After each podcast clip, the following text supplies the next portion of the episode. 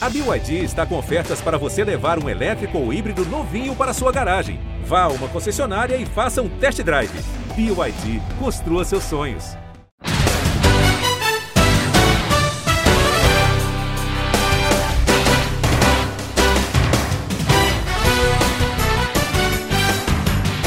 Fala galera, muito boa tarde, bom dia, boa noite para você que está ouvindo o Primeira Descida, o podcast de futebol americano do GE. Seja muito bem-vindo ao nosso centésimo terceiro episódio. Eu sou o Giba Pérez e estou aqui apresentando provisoriamente porque o nosso Fabrício Crepaldi está preocupado com a final da Libertadores do Palmeiras, ele é setorista do Palmeiras, como você deve saber bem, e está fazendo uma viagem provavelmente para Porto Alegre, Uruguai, para cobrir como será essa final da Libertadores que acontece no próximo sábado. Hoje estou eu aqui, só eu e o nosso querido Rafão Marques. Seja muito bem-vindo, Rafão.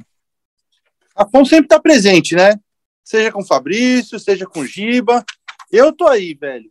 Vocês são muito ocupados, vocês têm muitas outras tarefas. Eu tô aqui, sempre reservo meu tempinho no coração para o meu primeira descida, ainda mais depois de um fim de semana tão maravilhoso de futebol americano no quesito resultados contra rivais. Adorei. É isso, eu voltando depois de duas semanas, fiquei pegado com Fórmula 1, GP do Brasil e tudo mais, não consegui comparecer nas últimas duas semanas, mas estou aqui de volta para falar da nossa belíssima NFL. Antes de tudo, claro, não esquece, vai na sua principal plataforma, na que você mais gosta de usar, segue o Primeiro Descida, manda para os amigos, espalhe a palavra, ajuda a gente a chegar a mais pessoas, que é sempre muito importante. Agora vamos lá, vamos falar da 11 semana da temporada regular da NFL. Semana teve uns jogos que eu diria com os resultados bem inesperados. Eu acho que o jogo que a gente pode destacar primeiro aqui, né, Rafão, que eu, eu separei aqui na lista em primeiro lugar, temos um Indianapolis Colts 41 a 15 contra o Buffalo Bills, time que todo mundo cotou no começo da temporada como um dos principais, se não o principal candidato da Conferência Americana vem num, numa decrescente, vem tendo problemas e perdeu de uma forma até surpreendente para o Indianapolis Colts. A gente já, na semana passada, você e o Crepaldi estavam aqui falando, né? Falaram que o, o Bills está preocupando e tudo mais. Acho que é mais um sinal bem preocupante desse time que perdeu mais uma vez. Varia muito, né? Esse time é um, é um é time que pode fazer bons jogos, pega, pega times ruins e amassa, mas também pode, pode perder jogos que, que a gente não, não dava conta, e da forma que perdeu, né? Nunca chegou a estar tá perto do, do Indianapolis Colts no jogo, é, não conseguiu jogar nada mesmo. É, Josh Allen, num, num domingo bem é, fácil de, de esquecer na carreira, com duas interceptações, jogando mal. E esse Indianapolis Colts aí surpreendendo, porque, cara, a gente viu, se eu não me engano, o time começou 0-3 ou assim, perdendo os primeiros jogos vários e, e tem se recuperado. Começou 0-3, é isso. Chegou a estar tá 1-4 na temporada e está numa sequência aí boa demais, se recuperando. É, o Carson Wentz jogando de forma segura e com certeza o destaque do, do jogo foi o Jonathan Taylor, né? Cinco touchdowns é, na partida e, assim, destaque, sorte para quem tinha ele no Fantasy, né? O cara fez 53 pontos na, na rodada do Fantasy e, e fez a diferença nesse jogo aí. Botou de novo o Colts na, na briga por playoffs, né? Depois de um começo tão ruim, a gente pode voltar a, a imaginar o Colts brigando por uma vaga de playoffs. Está atualmente na, na, na, nona posição ali na, na. Se acabasse hoje, né? O famoso se acabasse hoje a temporada. É, o Colts ele, ele teve. Ele tá 5-5 nesse momento, né? E 6, ele, ele começou. 6-5, isso. Tá 6-5 nesse momento. E ele começou, como você falou, 0-3, e ele teve pelo menos uns dois jogos que ele poderia perfeitamente ter ganhado. Teve a virada do Ravens espetacular na semana, na semana 5, e teve o jogo contra o Titans, que foi um confronto direto pelo topo da divisão, e que o Wentz no finalzinho jogou muito bem aquela partida, mas no finalzinho cometeu dois erros cruciais que acabaram entregando a partida para o rival e deram a possibilidade do, do Titans sobrar um pouquinho no topo da divisão. Mas fora isso, cara, é um time que eu tenho gostado bastante de ver também. O Jonathan Taylor, para mim, é um dos principais jogadores da temporada, tirando o Derrick Henry, que agora tá machucado e não joga mais esse ano. É um dos melhores running backs da liga, se não for o melhor, depois do Henry, né? Henry, acho que é é hors concurso nesse sentido, mas ele, o Taylor está fazendo uma temporada excepcional e concordo com você. O, o Colts está na briga, ele está ali perto. É porque a FC realmente está uma confusão. Tem muito time ali com 5-5, 6-5, é, perto da, das vagas. Ninguém está liderando com sobra também nenhuma divisão. O, o, o Titans é o que está melhor colocado em relação ao topo da divisão, que ele está 8-2, 8-3 agora, né? Porque essa semana a gente vai falar mais para frente. Conseguiu a proeza, mas está 8-3 no topo da, da, divisão sul e é quem tem uma vantagem um pouquinho melhor em relação ao, aos, aos, rivais. Você acha que o Jonathan Taylor, um, é, o, é candidato a jogador ofensivo da temporada? E dois, até onde você vê que esse Colts pode ir? Ah, cara, eu acho que dependendo de como encaixar, é, é sempre aquele negócio, né? Quando vai chegando mais do meio para o fim da temporada, os times podem encaixar de um, de um jeito diferente, assim. Não, não, hoje eu não vejo o Colts brigando por uma vaga no Super Bowl, mas vejo sim brigando por uma vaga em playoffs e de repente beliscando um, um joguinho de primeira rodada no wild card ali. É, dá para dá sonhar assim, se o time mantiver essa pegada, é, defesa jogando bem, é, Carson Wentz jogando sem, sem muitos erros, acho que dá para brigar, mas não vejo como sendo um contender assim ao Super Bowl ainda. Mesmo e, e acho que o Jonathan Taylor, cara, para você ganhar prêmios assim, esses, esses, prêmios individuais são é muito concurso de popularidade e o jeito que você aparece. Você faz, fazer jogos de cinco touchdowns te credencia, te credencia muito para isso, porque é um negócio que chama atenção de todo mundo que tá vendo. Pô, o cara fez cinco touchdowns no jogo. E aí já entra no radar dessas premiações individuais. Então, eu acho que o Jonathan Taylor, depois do, do jogo desse domingo, ele se credenciou sim. Já vinha jogando bem demais durante essa temporada. É o primeiro running back a alcançar mil jardas nessa temporada. E, e é candidatíssimo não só a jogador ofensivo do ano, e, e como o MVP tá ali meio que ninguém quer pegar. A gente falava do Dak Prescott, o Dak faz um jogo tenebroso contra Kansas City no, no fim de semana. É, o Tom Brady tá jogando bem, é regular, mas não é nada espetacular. Uh, Mahomes oscilando, Josh Allen mal pra caramba. Então, até para MVP, de repente dá para se ele conseguir manter essa, essa linha aí, dá até para brigar por um prêmio de MVP mesmo. É, eu concordo. A questão para mim nos prêmios individuais, e aí é uma coisa que a NFL não faz muito sentido, é que depende demais da campanha que o time fizer. Você Também. não vê um cara ser MVP com o time. Estando num time muito ruim, ele jogando muito, ele ser MVP, ser um time para os playoffs, por exemplo, fazer uma das melhores campanhas. Quase sempre é o quarterback do melhor time da temporada, o MVP, né? É algo, isso. algo perto disso. Então eu acho que isso já complica um pouquinho para o Jonathan Taylor, até para jogador ofensivo do ano. Acho que você tem é, times que estão mais na briga do que, o, do que o Colts nesse momento, que podem se consolidar. Mas eu, eu para mim ele é um dos candidatos, depende muito do que o Colts vai fazer daqui para frente. E aí, falando sobre vaga em playoff, o que eu acho que pode complicar mesmo o Indianapolis é o calendário dele. Eles têm, nessa semana, Tampa Bay Buccaneers, aí eles pegam Texans, fora de casa, beleza, dá para ganhar. Patriots, Cardinals e Raiders é. em sequência. Uhum. Patriots em casa, Cardinals fora e Raiders em casa. E aí, Não, o Raiders esquece, né? O Raiders já começou a derreter, né? Até antes é, do que a gente esperava. Antes o, Raiders derretia em dezembro. Agora já derreteu em novembro é, e acabou, começou super bem a temporada, deu esperança pro torcedor e depois aquela derretida base. Tudo bem que esse ano é, teve motivos, né? Demissão do é John Gruden, o, o Henry Ruggs, mas manteve a escrita de todas as últimas temporadas. Né? Isso que eu falo, demorou até muito a derreter, dentro das condições que estão em Las Vegas nesse momento, acho que o time até segurou um pouco a onda mais do que eu esperava. Eu esperava que fosse despencar antes, porque o que vem acontecendo lá é coisa para caso de estudo, assim, botar, enterraram um sapo no CT, alguma coisa assim, porque deu tudo errado nessa temporada, o time começou bem, mas agora realmente está complicado e o Raiders vai ter que entrar numa nova reformulação, assim, não tão profunda, porque eles têm algumas qualidades, mas de comissão técnica, especialmente, eles vão precisar e aí aproveitar também para é, escolher melhor jogador, os jogadores no draft. É, é, é, é escolher o Gruden, né? Ah, então, vamos ver se, se muda agora, porque, pelo amor de Deus, os caras escolhem muito mal os jogadores, impressionante. Não, o incrível é que o, o GM é o Mike Meyer, que era um dos especialistas que fazia lista de draft para para ESPN americana e tudo mais, e no draft do Raiders ele tem ido muito mal. Mas reza a lenda que a, a decisão cabia ao Gruden, não a ele. Ele era meio que um auxiliar do Gruden. Já ouvi até dizer que era uma, uma, uma de cada. Era uma do Gruden e uma do, do Mayock. E a boa, sempre que era de segunda rodada ali, era do Mayock.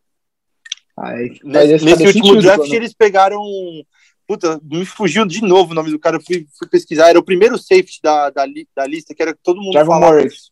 É, era o Moring. E tá jogando super bem, né? O Moring. É, ele é bom jogador, eu gosto muito dele. Eu queria, eu queria é. ele no Baltimore, inclusive. Pois é. Mas não tinha como pegar ele na segunda rodada. Aí dizem que foi isso. Tipo, o Letterwood foi, foi escolha do Gruden e o, e o safety é, foi do, do Mayock. É, diz muito sobre o que é o Raiders. Se dividir as escolhas desse jeito, realmente tem tudo para dar errado. Ainda um pouquinho na, na EFC Sul, como é que a gente explica o Tennessee Titans, Rafa? Não dá. time que ganha de Buffalo Bills, ganha de Kansas City Chiefs, dominante, dominando a defesa, e aí me perde para Jets e agora consegue a proeza inacreditável de perder para o Houston Texans, que é rival de divisão, jogo de divisão e tudo mais, mas você perder para o Houston Texans é, é difícil de explicar. 22 é. a 13 para o Texans. eles tiveram pelo menos o Tyler Taylor, né, que é um quarterback menos pior do que o Davis Mills, mas ele teve 14 passes completos para 107 jardas, então o Taylor passou longe de ser um fator, mas Ryan Tannehill foi interceptado quatro vezes. Inacreditável, o que, que acontece né? com esse Tennessee Titans? Ah, o que acontece é que eles gostam de perder com estilo, né? Além dessas duas derrotas pro, pro Texans e pro, pro Jets, tipo, dois dos piores times da temporada. A outra derrota foi pro Arizona Cardinals na primeira rodada, tomando um vareio, assim, tipo, jogador de linha ofensiva pedindo desculpa pela, pela atuação. Então eles gostam de perder com, com estilo. Quando é para perder, perde bem. Mas, cara, é, é, difícil acreditar, né? E difícil entender o que está acontecendo. A gente pode especular e dizer, pô, o ataque era feito em função do Derrick Henry. Né? Você tem o, talvez o melhor jogador ofensivo da liga, você faz um ataque centrado nele. E agora, com a lesão dele, isso tipo, foi perdido completamente. O jogo aéreo não consegue funcionar. O AJ Brown está tendo uma temporada muito abaixo do esperado. O Julio Jones não consegue ficar saudável para jogar. E aí também acontece isso. Então você acaba ficando sem opções. O, o, o Ryan Tannehill, e aí ele tem que forçar mais os passes, é, tentar jogadas diferentes, e aí acaba que não dá certo, né? Acaba.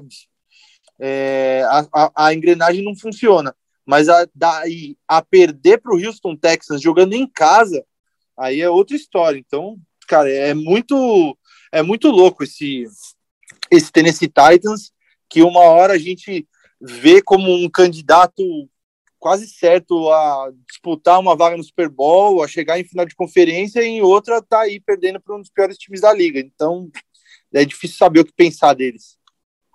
É, eu concordo com você plenamente que a série do Henry obviamente tem um impacto, é um dos melhores jogadores ofensivos da liga, como você falou. Mas o que não entra na minha cabeça, e aí realmente eu não consigo encontrar uma explicação plausível para isso, é você sem o Henry jogar bem e ganhar do Rams jogar bem, ganhar do Saints, que são duas defesas fortes, e ter uma, uma atuação patética contra o Houston Texans, que é um dos piores times da liga. É, é, isso que eu não consigo entender, entendeu? Que eu fico pensando, cara, não é possível um negócio desse. O que está acontecendo? Você ter, você ter 28 pontos contra o Rams e, e 23 contra o Saints, são duas defesas boas. E aí você chega contra o Texans tem 13. São 34 contra o Colts também que é um bom time. O, o Henry chegou a jogar contra o Colts, mas saiu machucado, se não me engano. Foi semana 9. O que aconteceu? Esse é o ponto, né? E aí acho que entra muito uma atuação ruim do, do Ryan Tannehill, porque o Ryan Tannehill é um cara que eu sempre particularmente gostei, mas eu nunca achei que fosse ser um quarterback excepcional no NFL. E depois que o Henry saiu, ele vinha sendo, de fato, um bom quarterback, carregando o time a vitórias. É, eu costumo, eu, eu vi isso de um, de um jornalista americano, eu adotei isso para mim que é separar os quarterbacks em quatro prateleiras, que é o quarterback que um, você ganha por causa dele, esses são os melhores da liga, obviamente. Outro, você ganha com ele. Ele não é decisivo assim para ganhar, mas ele te ajuda a ganhar. Tem aqueles que você perde apesar dele, e aqueles que você perde por causa dele. Então, eu colocaria o Tannehill normalmente na prateleira do você ganha com ele. Ele tá ali, ele faz boas jogadas. Segunda ali, boa. É, na segunda prateleira, mas ele não é aquele cara que carrega o time a vitórias. Desde que o Henry saiu, ele vinha tentando se provar como esse cara, mas contra o Texas realmente teve uma atuação, uma das piores da carreira dele, eu diria. Com certeza. Com certeza, para se esquecer. E mas não duvido nada de chegar essa semana aí e o, Tennessee Titans do jeito que tem feito essa temporada ganhar do Patriots em Foxborough e e aí a gente fala, pô, olha lá o Tênis jogando pra caramba de novo. É, é muito louco essa temporada da NFL e, e essas variações assim deixam a temporada ainda mais fascinante, né? É, e o Patriots que tá vindo numa crescente. O Patriots está 7 Cinco, cinco vitórias seguidas. Cinco assumiu o topo da, da, da, da FC Leste, a gente estava sempre especulando, vai, será que o Patriots vem para ser favorito e tal? O Bills entrou em colapso, perdeu para o Colts e agora o Patriots é o novo líder da NFC Leste. Com o Mac Jones, fez um jogo, uma defesa absolutamente espetacular, dominou completamente a Atlanta Falcons essa semana, dando por 25 a 0. O, o Matt Ryan não conseguiu fazer nada no jogo, nada. Né? E é um time que tem, é, tem a mesma fórmula. É, é, porque vai parecer que eu estou comparando eles. Não estou comparando eles. Tal, acho que dá para comparar, mas a comparação não é essa. Mas esse Patriots de hoje, ele tem a mesma fórmula que aquele Patriots lá do começo da carreira do Tom Brady, daquele do começo dos anos 2000, que é uma defesa muito forte, um jogo terrestre para estruturar o quarterback inexperiente e deixar para ele passar em situações de conforto para ele. Você acha que essa fórmula pode dar certo agora? Ah, acho que sim. É, é o parece que é o futebol americano básico, né? É um negócio que parece simples, uma defesa forte, um jogo corrido eficiente que vá que não vai botar tanta pressão no seu quarterback novato, que aí ele só vai jogar na boa, e é um cara que desde o college a gente sempre analisou como sendo um cara que não, não sendo muito explosivo, mas sendo extremamente eficiente em, em passes curtos e médios, e é o que tem acontecido. O Mac Jones tem surpreendido positivamente nesse sentido, né? E o, o Patriots também, a gente viu nessa off-season eles gastarem muito dinheiro com jogadores, é, alguns até um tanto questionável quanto eles gastaram de dinheiro no Kendrick Bourne, no Nelson Aguilar, no Hunter Henry, né? Pô, gastaram dinheiro no Jonas Smith também, trouxeram dois Tyrants, mas assim, parece que o, o time tem armas, né? Tá, tá cercando o Mac Jones de, de armas é, eu fico surpreso também com, com o jogo corrido, porque não são nomes que chamam muito atenção, né? Agora o Ramondre Stevenson tá, tá aparecendo aí, jogando super bem. O Damian Harris nunca foi um cara, ó, que, que fosse um grande running back. E estão sendo caras eficientes dentro desse ataque montado pelo Belichick, pelo, pelo Josh McDaniels. E é um time que está sendo, pô, tá, tá fazendo o que se espera dele, tá ganhando jogos que precisa ganhar é, alguns até é, amassando o adversário. E agora que vão chegar os jogos mais importantes, aí que a gente vai ter uma noção verdadeira de quem é esse New England Patriots. Que esses próximos quatro jogos aí do Patriots vão, vão definir o que a gente pensa deles e, e a temporada deles também, né? É, Titans em casa, Bills fora, Colts fora e, e Bills em casa de novo. Então, em três semanas vai jogar contra os Bills duas vezes e ainda jogos contra Titans e Colts. Aí a gente vai ter uma, uma noção de quem é esse New England Patriots aí. É, eu acho que esse, principalmente os confrontos diretos contra o Bills, né, vão ser decisivos para a classificação da, da, divisão que nesse momento está em aberto. O Bills tem um jogo a menos, porque já fez a bye o Patriots ainda não fez. Está 6-4, o Patriots está 7-4 no topo da divisão, então digamos que o Bills está meio jogo atrás do Patriots, né? Então vai ser uma, um confronto interessante que certamente vai ser visto por todo mundo, até porque é prime time. Monday Night Football da semana 13, a gente vai falar mais pra frente, com calma. Mas esse Patriots é um time que que eu não, não duvidaria de nada, né? A gente tá falando de Bill Belichick, a gente tá falando de um time muito forte, recuperado. Vale lembrar, a temporada passada que teve aquela campanha negativa que acabou deixando o Patriots mais lá em cima no draft. Eles perderam vários jogadores que optaram por não jogar por conta da Covid na defesa. Isso fez muita diferença. A gente viu uma defesa é, recuperando o patamar da temporada anterior, que foi a temporada que acabou perdendo para o Titans nos playoffs, mas é, é, por causa do ataque mais do que por causa da defesa, eu diria, aquele jogo. E é um time que sabe como ganhar. É um time experiente. A gente fala muito do Brady, e de fato o Brady era importantíssimo nesse sentido, mas é um time que sabe como ganhar, está acostumado a ganhar, e aí quando esse time encontra um bom momento, pode contar que vai dar trabalho. Eu não gostaria de enfrentar o New England Patriots nos playoffs.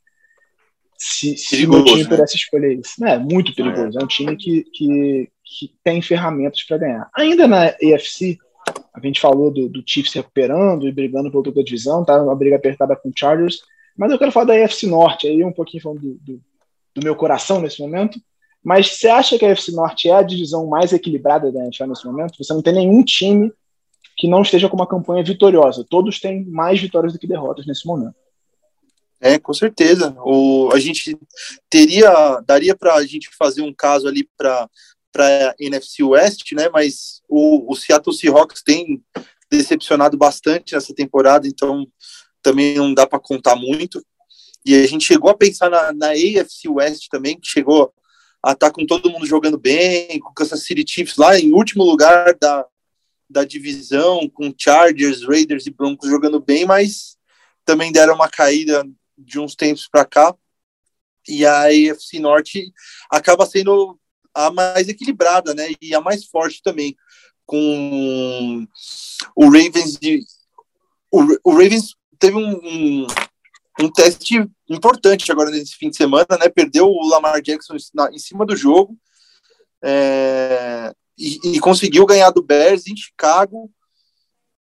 Você, você até pode dar um, um, panorama melhor aí do, do que aconteceu nesse jogo.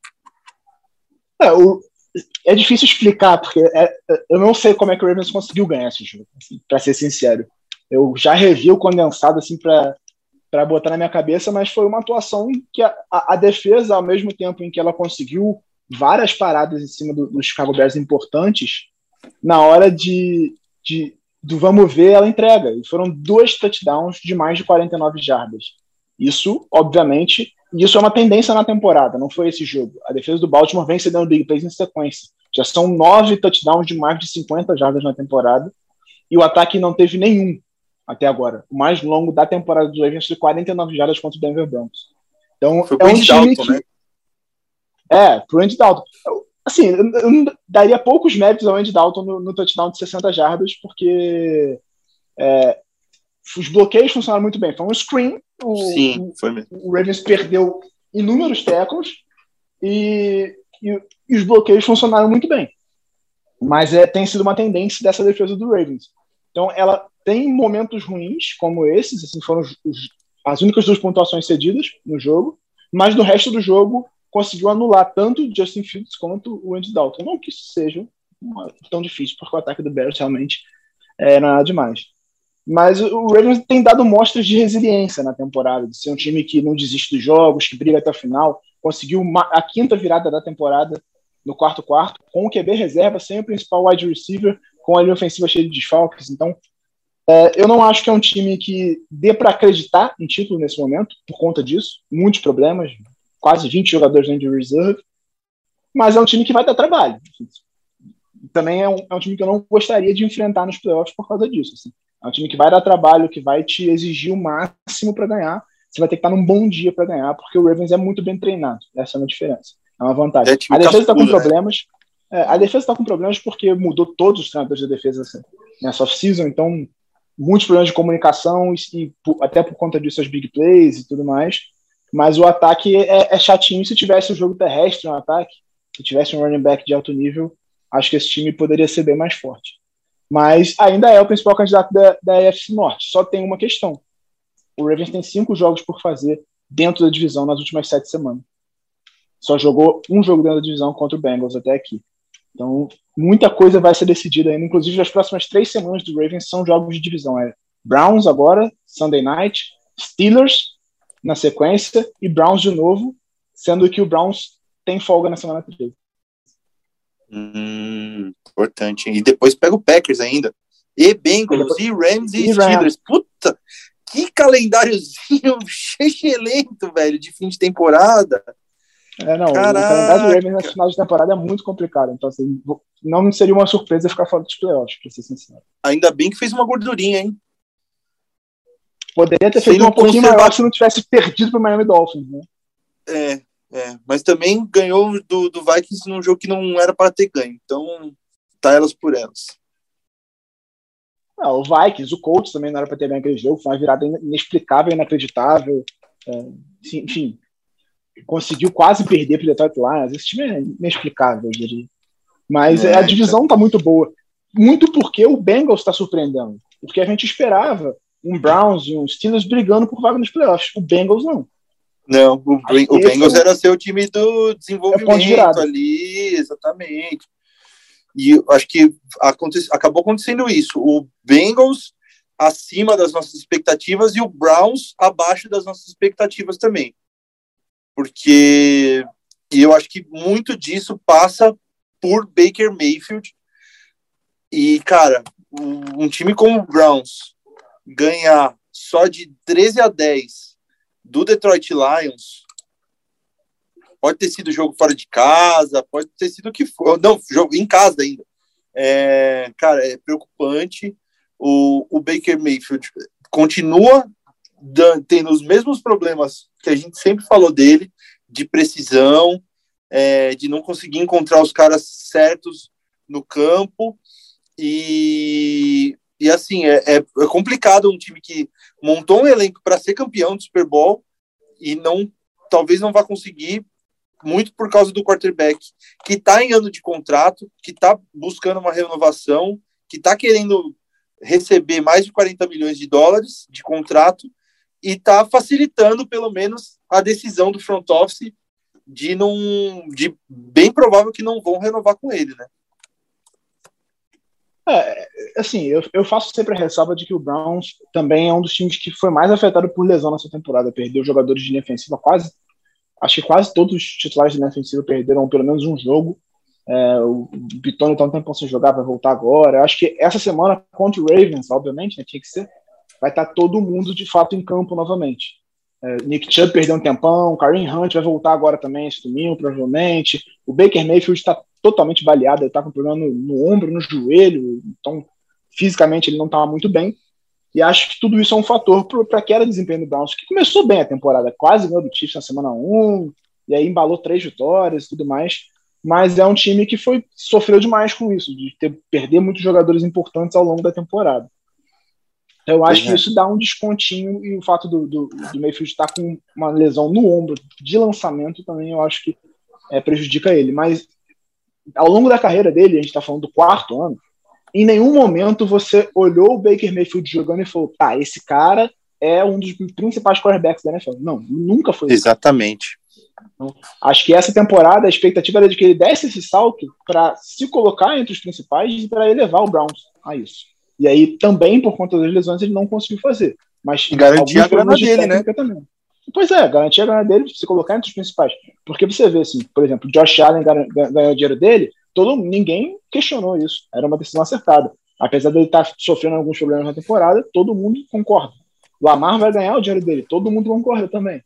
Agora, sempre vai pintar aquela dúvida a partir daqui. O Baker Mayfield merece ganhar 40 milhões, você prejudicar todo o seu cap por um cara que até agora não mostrou ser. Ele não tá naquela primeira partida que eu citei ali atrás, de quarterbacks que você ganha por causa dele. Em não. poucos momentos ele foi isso. E você paga 40 milhões de dólares para um quarterback dessa prateleira, né? Exatamente. Você não paga é, 40 milhões para um quarterback que você depende muito mais de todo o entorno dele para ganhar. A gente está falando de esporte coletivo, então você sempre depende do entorno. Você colocar o Lamar com a linha ofensiva que ele está hoje, está sofrendo, obviamente. Assim como qualquer quarterback sofreria. Assim como está sofrendo o Mahomes também, que é um gênio, mas está tendo uma temporada bem abaixo do que ele pode, porque o time não está ajudando. Então eu acho que. Mas ao contrário disso, o Baker Mayfield tem um entorno muito bom e que mesmo quando estava todo mundo saudável, ele não estava rendendo tão bem assim. É isso. Então agora a gente pode. Vamos, vamos dar um pulinho na NFC E aí eu vou abrir pra, o espaço para você abrir o seu coração e falar sobre ah. que imagina que não deu tanta alegria assim para você, quase nenhuma, né? Ganhar do Green Bay Packers, maior rival por 34 a 31 com um fio de gol no final, eu acho que é uma coisa tranquila, assim, acontece sempre. Cara, sofri como há tempos eu não sofria num jogo, assim, de, de, de emoção mesmo, porque foi, foi uma montanha russa, como o Vikings tem feito com, a, com os torcedores toda semana, né? Porque o time, é o único time que em todos os jogos da temporada teve pelo menos sete pontos de, de vantagem no jogo, e é o time que já cedeu 59 pontos nos últimos dois minutos é, do segundo quarto. Antes do intervalo, sempre vai tomar um ponto, um touchdown, alguma coisa assim. 59 pontos sofridos só nesses últimos dois minutos antes do intervalo. Mas de duas semanas para cá, desde a da derrota para os Ravens, o time teve uma mudança de mentalidade, de arriscar mais e de, de ser mais corajoso e de dar a bola na mão de quem decide. De, é, vinha de jogos em que o Justin Jefferson e o Adam Thielen sumiam dos jogos porque o Kirk Cousins não conseguia encontrar eles em campo e agora estão dando a bola para os caras que resolvem. E aconteceu de novo esse fim de semana. O Justin Jefferson foi para o intervalo com 104 jardas é, recebidas. É, sem touchdown e marcou depois o touchdown dois touchdowns no, no segundo tempo e terminou o jogo com, com 169 jardas. Jogando muito, marcando o touchdown que, que daria a vitória para os Vikings, mas aí logo depois o Aaron Rodgers foi lá, achou um passe de uma em uma jogada só já deixou o Marcus Valdez Scantling para marcar o touchdown. E aí o Vikings foi, foi inteligente no, na, no último drive, porque vinha de, de campanhas seguidas do Aaron Rodgers, em que a defesa do Vikings não conseguia parar o Aaron Rodgers, ele sempre estava marcando, então a tática do Zimmer foi, vamos deixar o Aaron Rodgers fora do campo. Conseguiram matar o relógio, gastar o cronômetro, e gastaram até o finalzinho, deixando só, pegou essa última campanha com quatro minutos, e, e conseguiu levar até o final, deixando o tempo certinho só para o Greg Joseph chutar um, um field goal de 29 jardas, pertinho, e dessa vez ele não desperdiçou. Vitória dos Vikings, segunda seguida. O time deu uma engrenada aí na temporada e tem um jogo importantíssimo agora esse fim de semana contra o, o San Francisco 49ers. Os dois times têm a mesma campanha, 5 e 5. E quem ganhar aí fica numa posição bem boa aí para pegar essa sexta, sétima vaga de playoffs aí. É, para a galera que gosta de criticar o Kirk Cousins, né? 341 jardas e 24 passos completos e 3 touchdowns, uma belíssima partida dele. É, ele quase um foi interceptado duas vezes. Foi, foi assim, de, de o coração vir para a boca. Na primeira, ele sofreu um roughing the passer. E na última, no último drive, ele também estava. Era a última jogada antes do two-minute warning. Ele tentou um passe, o Daniel Savage pegou a bola, conseguiu interceptar, mas na hora que ele recebeu, ele ele, ele deixou a bola cair no chão e a jogada voltou.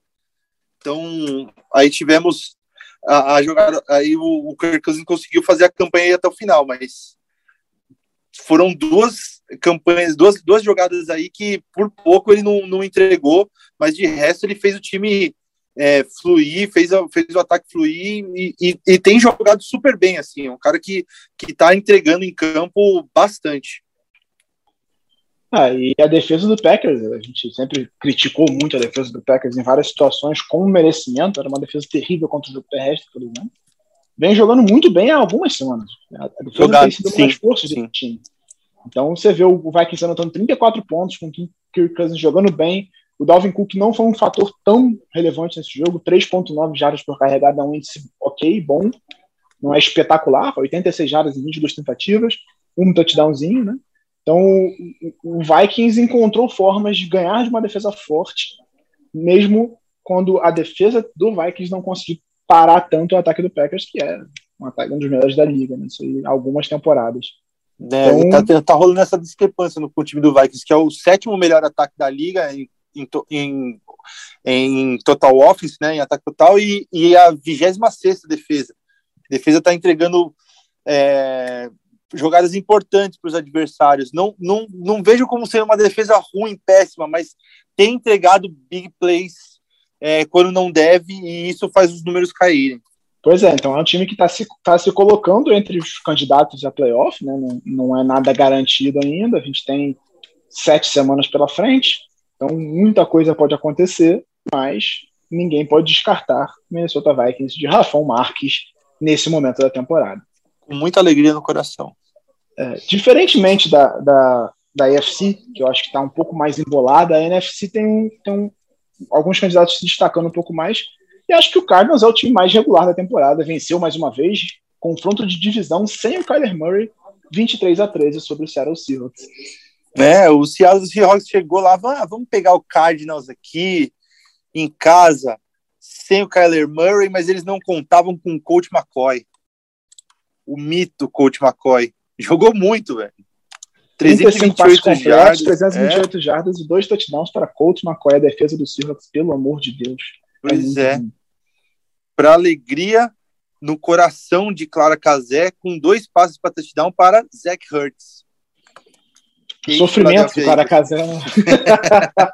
Ela continua torcendo por ele, né? É aquele negócio. Continua amando. Foi embora. É, então. É, que tor torce pela felicidade dele. Mas essa foi uma, foi uma, uma, uma, uma vinda importante, né? Porque eles perderam o Tyrande, como que chamava o Tyrande deles? Max é, Williams. Max, é, Max Williams. E, é, e aí ele trouxeram o Zach Ertz e, e, ele assumiu um papel importante, né? De ser o, o cara ali da ameaça na end zone. E, e é um time muito muito regular mesmo, né? Que a gente tem visto esse, esse Cardinals que perde jogadores, é, sofre com alguns desfalques e tal, e continua jogando no mesmo nível. Não, não encanta, mas também está fazendo o que se espera dele. E, e é isso que é importante para o time chegar tinindo ali até o final, e aí vai recuperando os caras na, no momento importante para subir na hora que importa na temporada, né? É, pois é. Se o time tá ganhando sem o QB titular, são três semanas já sem o Kyler Murray, né? Perdeu um jogo, mas ganhou dois com o Colt McCoy. Isso é um feito tanto. Né? O Colt McCoy passa longe de ser um grande quarterback. Então, quando o Kyler Murray voltar, tudo leva a crer que o time vai continuar e vai até melhorar em relação ao que tem jogado nesse momento. E, assim, longe de mim querer desmerecer o Max Williams, que eu acho até que era um talento de muito potencial quando foi escolhido na segunda rodada do draft. Mas trazer o Zach Ertz para o lugar dele é um acréscimo tanto. Assim, é uma melhora considerável trazer o Zach Ertz para o lugar dele, que é muito mais jogador do que, o, do que o Max Williams. O Max Williams é um bom bloqueador e olha lá, um recebedor mediano. Quando ele chegou, ele era da Universidade de Minnesota, esperava-se que ele fosse um, um talento de recebedor importante em Baltimore, mas ele nunca conseguiu ficar saudável. E ele saiu, foi para o Cardinals, está um tempo lá já em Arizona, e evoluindo cada vez mais. Ele já até fazia uma boa temporada quando se machucou. Mas o Zach Ertz é o Zach Ertz, simplesmente. Né? 88 é jardas em 8 recepções no jogo e dois touchdowns.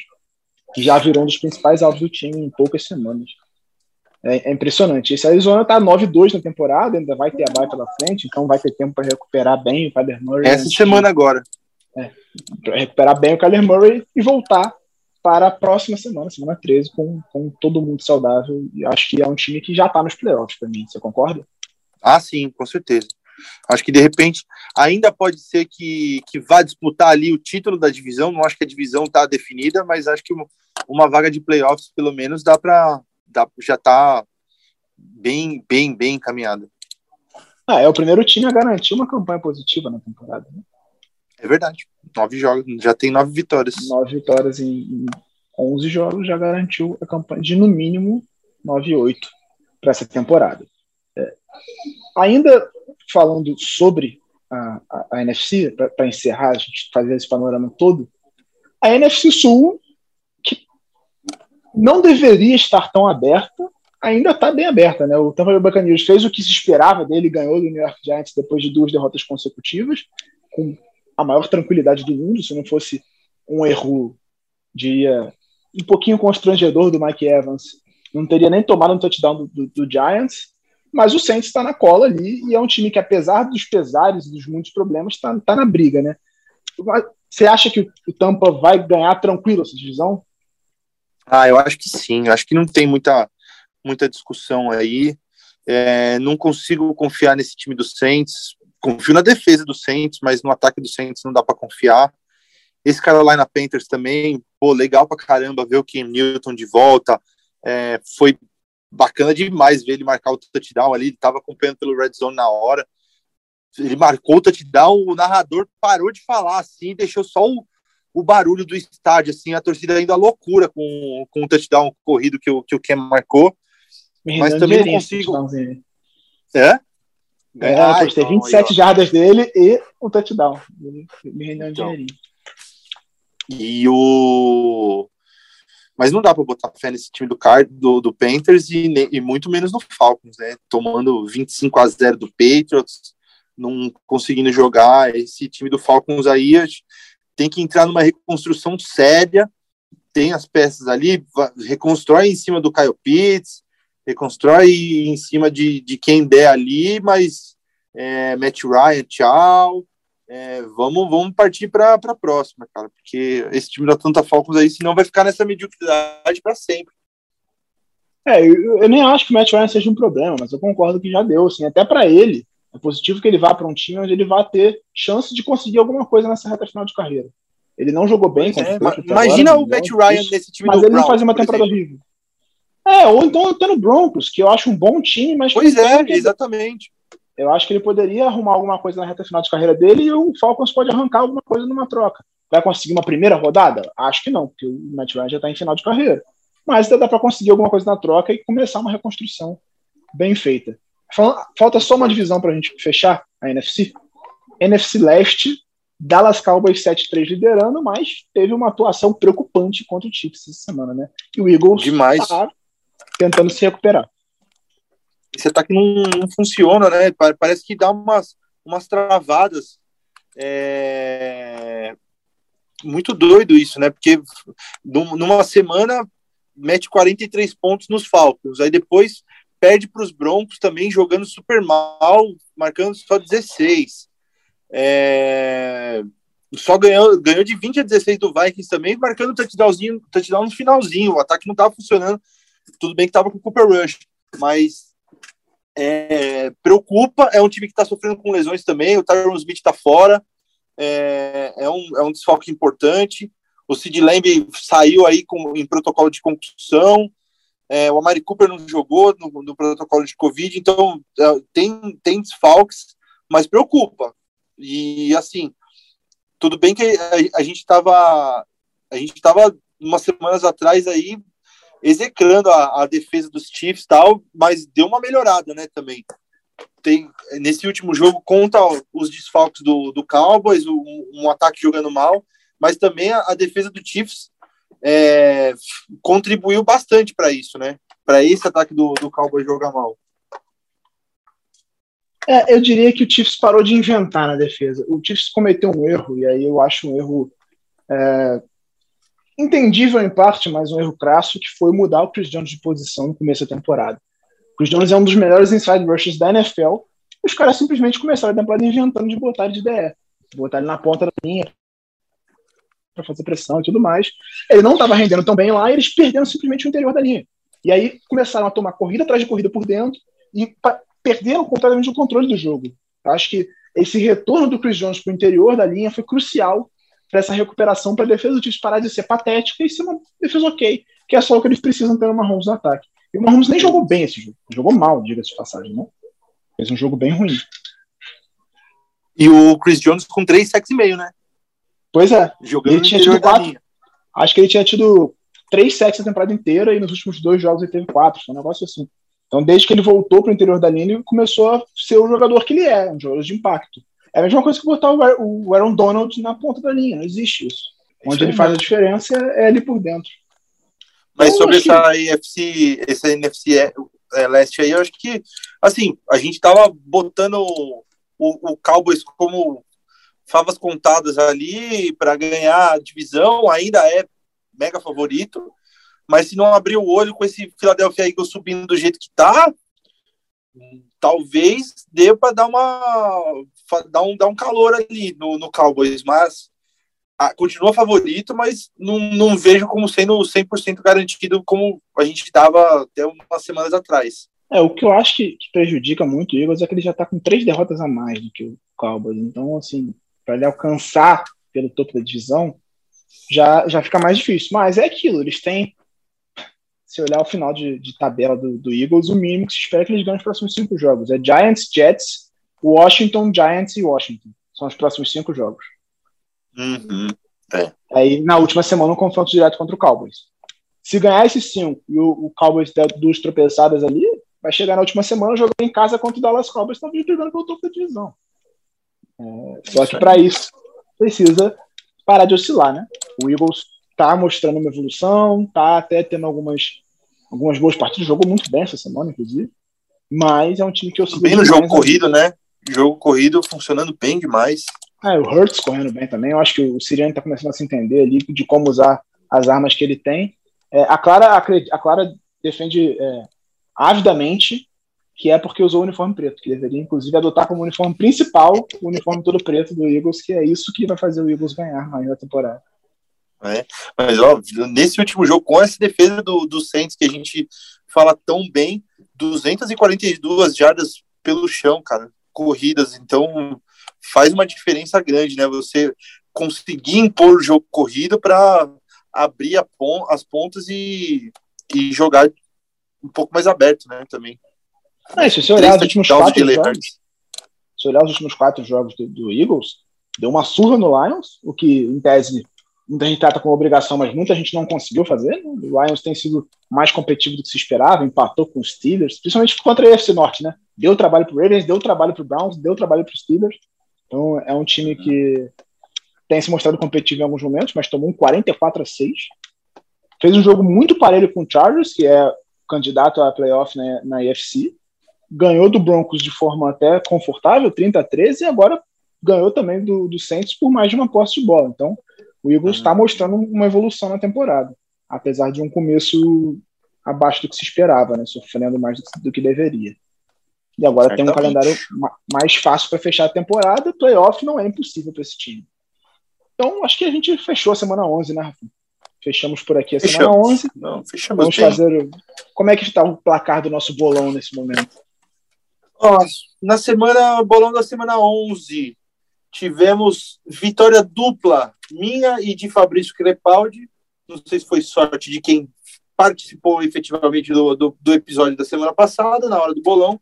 Cada um marcou 10 pontos, 10 acertos para cada um. Logo depois vieram Giba e Clara com 9 acertos, um a menos só.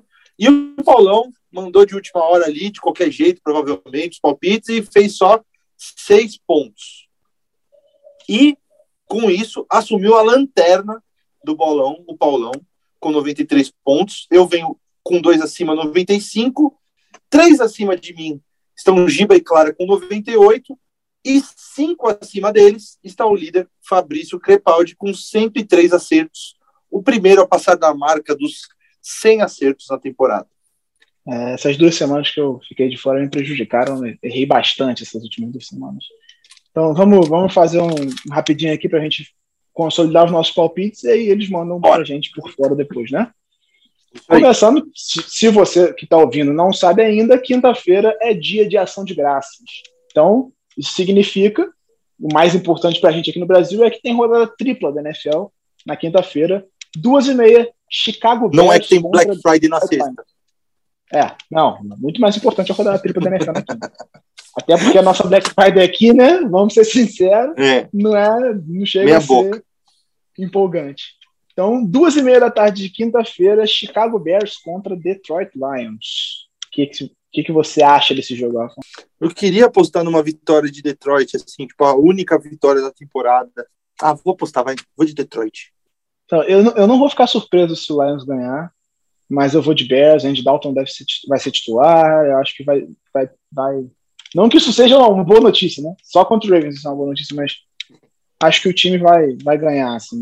Não consigo confiar nesse Lions. Já tentei apostar uma vez e desisti.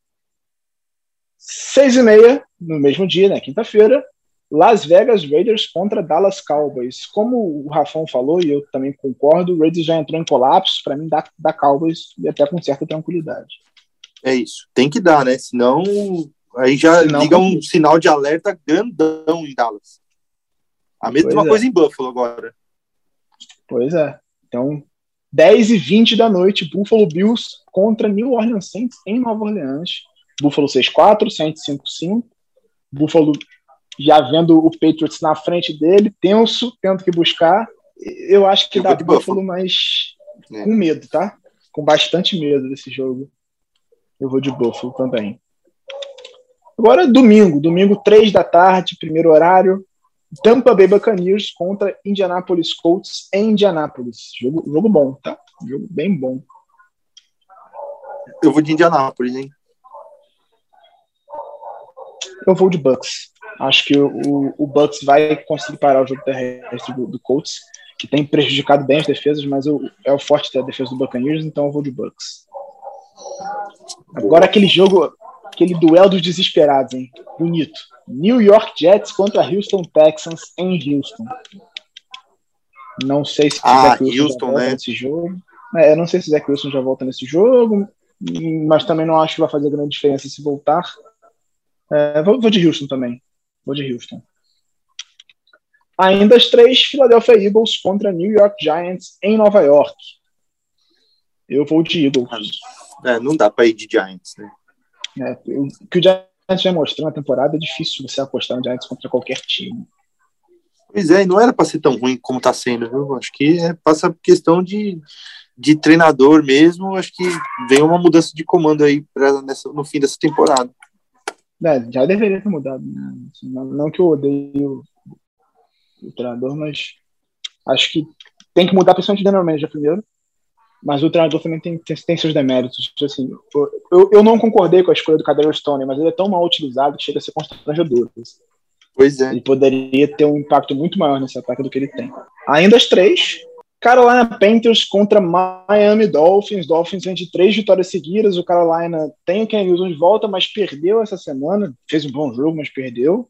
E aí, Rafão, o que, que você acha? Eu vou de Miami. Miami embalou aqui para alegria do nosso amigo Portuga.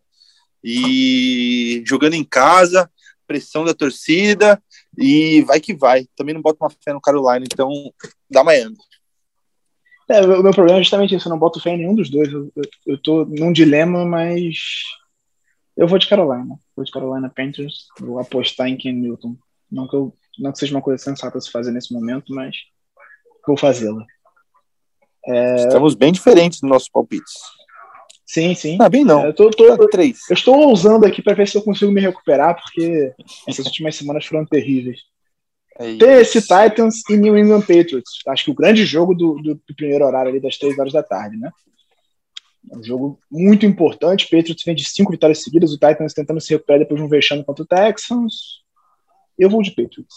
Em Foxborough, Bill Belichick contra um, um, um ex-jogador dele, ex-treinador dele também. Eu vou de Patriots. Eu vou de Tennessee, cara. Provavelmente vai ser aquele jogo que eu vou olhar no domingo pro bolão e vou falar o que, que eu tava pensando em fazer essa aposta. Mas eu, eu vou de Tennessee, vai ser minha ousadia da semana e mais uma ousadia guiada, porque é, é, o que a gente falou nesse episódio ainda. Tipo, o Tennessee faz isso com a gente. Quando a gente acha que o Tennessee tá, tá para morrer ali ou vai pegar um time mais forte, eles vão lá e surpreendem. E aí, quando a gente acha que eles vão deslanchar, eles vão lá surpreender e perdem. Então, eu, eu tô contando com essa vitória do, do Titans aí para ser a surpresa positiva. É, é, é uma possibilidade, não ficaria surpreso se, se eles ganhassem de fato. É um time que começou a temporada muito mais cotado do que o Patriots. Ainda as três, duelo de divisão na FC Norte, Steelers contra Bengals, em Cincinnati. Um jogo difícil. Tá, de Bengals, né? É difícil, né? Porque tem, a, tem o negócio da camisa, né? Tem a freguesia. Não tem é muito, tem a freguesia, cara, impressionante. Mas acho que se Cincinnati quiser dar aquele passinho a mais, avançar na, na moral que eles estão ganhando, tem que ganhar esse jogo e tem que ganhar bem. É, eu, eu, eu vou de. Eu vou de Bengals só porque é em Cincinnati, não eu iria de Steelers, porque não confio, eu não confio nesse Cincinnati Bengals, esse é o ponto. Eu acho que é um time que tem bom, bons talentos, mas não é um time pronto ainda. Outro jogo terrível do horário é Atlanta Falcons contra Jacksonville Jaguars. Mais um duelo desesperados. Eu vou de Atlanta porque realmente o Jaguars é inacreditável. E você? É, mas o Jaguars tem uns jogos aí que a gente acha que não vai ganhar. Eu botei. Ganhou do Bill. Botei Jaguars. É, então. Botei Jaguars para você sem querer aqui. Atlanta. Eu vou de Jaguars. Eu vou, vou apostar no Jaguars. É, isso aí é ousadia pura. 6 e 5, o segundo horário, abrindo o segundo horário, Los Angeles Chargers contra Denver Broncos, duelo de divisão na UFC Oeste. Jogo, jogo parelho, eu vou de Chargers, você? Não, eu vou de Chargers também. Chargers, então. Grande jogo do segundo horário, Los Angeles Rams contra Green Bay Packers. Jogo, jogo bom. Rams vindo de bye, eu vou de, eu vou de Rams. Vindo de eu bye, também. prepara duas semanas só preparando para pegar o Packers. Acho que o Odell treinando lá com, com o menino Stafford, acho que pode dar bom. Vou, vou de Rams. Fechando e o Packers perdeu mais um jogador importante. Sim. Né? Perdeu tá o Elton, Elton Jenkins agora. Left tackle se machucou, rompeu o ligamento, tá fora da temporada. É, e o Bakhtiari não volta ainda também. Deve voltar pois só é. na outra semana. Então vamos lá. Fechando o segundo horário, Minnesota Vikings contra 49 Já sei que você vai de Minnesota, né, Rafa? Ah, vou. Tô botando uma fé aí. O time tá- vai dar. Embalou, embalou bacana agora. Com receio, eu vou de Minnesota Vikings também. Aí, tô levando. Respirando fundo, porque é em São Francisco o jogo e tal, mas. É. Em Santa Clara, no caso, mas, enfim. Sunday Night Football, Cleveland Browns contra Baltimore Ravens. Eu vou puramente no coração Baltimore Ravens. Essa semana, inclusive, apostei contra o Ravens e perdi. Verdade, rapaz. Ah, pô, o Lamar não ia jogar, eu só fiz a minha, a minha aposta domingo, no domingo mesmo. Eu falei, ah. É, então, não deveria, né? É, pois é. então, eu vou de eu vou de Ravens puramente no coração, porque eu não tenho nenhuma confiança de que esse time vá, vá ganhar. Assim, não duvido que ganhe, mas também não, não vou mega confiante para esse jogo, não. Ah, eu vou de Ravens também. O, o, o Ravens está oscilando demais. Então, fechando a rodada, jogo que tem tudo para ser terrível. Seattle Seahawks contra o Washington Football Team em Washington. Por incrível que pareça, a campanha do Seattle é pior que a de Washington. Seattle 3-7, Washington 4-6. Eu vou de Seahawks porque existe o Russell Wilson, né? Mas nada leva a que esse time vai ser muito bom também, não. É, vou de Washington. Aliás, o é, Seahawks está tão horrível que que vão, vão fazer um flex no, no jogo deles, da, acho que da semana 13, que era, que era o jogo contra. É, né? Contra, contra o 49 seria? Isso, Esse jogo aqui. Jogo ia ter dois jogos seguidos de prime time do, do Seahawks e ninguém merece, né? Contra o Washington e contra o 49ers. Esse jogo aí já vai, já vai cair, esse, esse do. que era para ser contra o 49ers deveria cair todos depois de obrigar a gente a pelos próximos cinco anos, depois de obrigar a gente a assistir Dino Smith no, no Prime Time dois, duas semanas seguidas, eles deviam ser proibidos de jogar no Prime Time por cinco anos. Inacreditável. Né? Então, fechamos aqui nosso palpite, né, Rafão? Tudo certo. Ficamos Mais um para conta. Mais um para conta. Ficamos por aqui. Rafael Marques, muito obrigado por, por, pela paciência com esse que fala aqui e por mais um episódio do Primeiro Descida.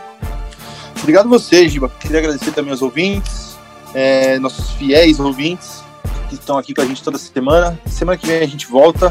E é isso aí. Valeu, um abraço.